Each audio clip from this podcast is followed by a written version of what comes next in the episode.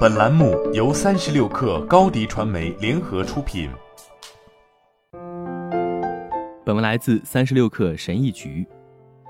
大多数人认为，自我意识是一种性格特征，有的人有，有的人可能没有。但事实上，我们可以做很多事情来提高自我意识。一，对自己的思想保持好奇心。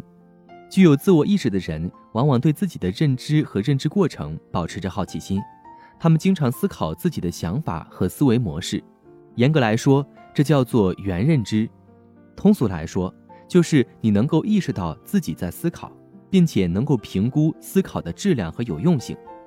例如，人们经常这样说：“我太容易发愁了，一直在想可能会发生的坏事，在坏事情可能发生之前，我就开始恐慌了。”但事实上，发愁是你所做的事情，而并不是发生在你身上的事情。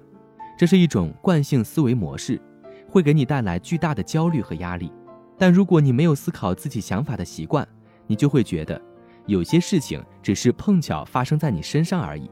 另一方面，如果你有思考自己想法的习惯，你就会注意到，发愁实际上是一种行为，是你所做的事情。只不过你自己可能在反复做这件事，所以你完全可以通过练习不再去做这样的事情，或者减少做这种事情的频率。当你对自己的思考保持好奇时，跟他们共处就比与他们对抗要容易得多。二，寻求反馈并接受。真正具有自我意识的人，他们都具备谦逊的意识，能认识到自己无法做到客观地看待自己。而通常更加客观看待自己的方法，就是通过他人视角。不管你认为自己的自我意识有多么高，受到他人批评总是会让你伤心的。当我们伤心时，我们往往会出现两种极端的反应：要么奋起而战，要么直接逃脱。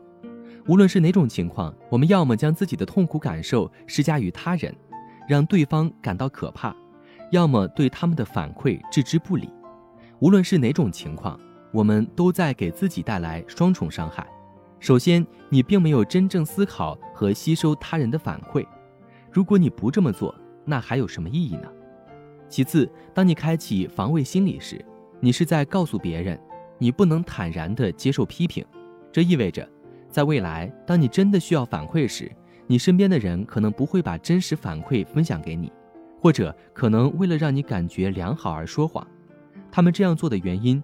就在于怕你奋起而战。提高自我意识的最好方法之一，就是从别人那里得到客观的反馈。但是为了做到这一点，你必须接受因受到批评而产生的不适感，并竭尽全力去避免产生自我防卫心理。三、客观地观察你的情绪。我总是惊讶于人们对自己的评判，尤其在一些他们无法直接控制的方面，比如自己的情绪。你无法控制自己的情绪。只能控制自己的行为，所以我们都能意识到，批判自己的感受没有任何意义。然而，我们仍然不断地这样做。我们告诉自己，生气是不好的；感到焦虑而不自信时，我们总会批评自己；我们感到悲伤、绝望而不是乐观时，我们会认为自己软弱。当你习惯于用简单直白的语言描述你的情绪后，你会发现。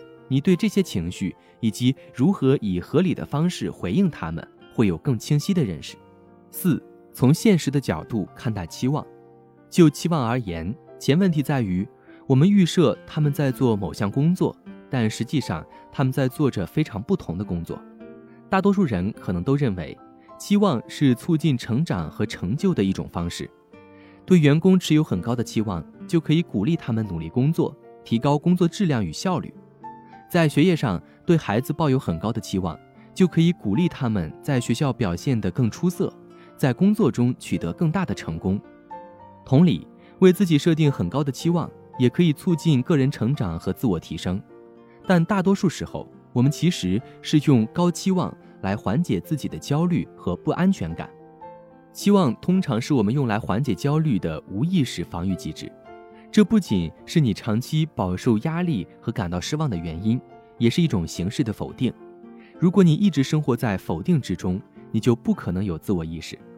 当然，期望也有其存在的意义，但如果你不小心，他们很容易失控，最终会损害你的自我意识。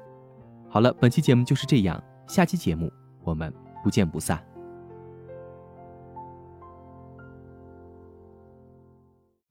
高迪传媒为广大企业提供新媒体短视频代运营服务，商务合作请关注微信公众号“高迪传媒”。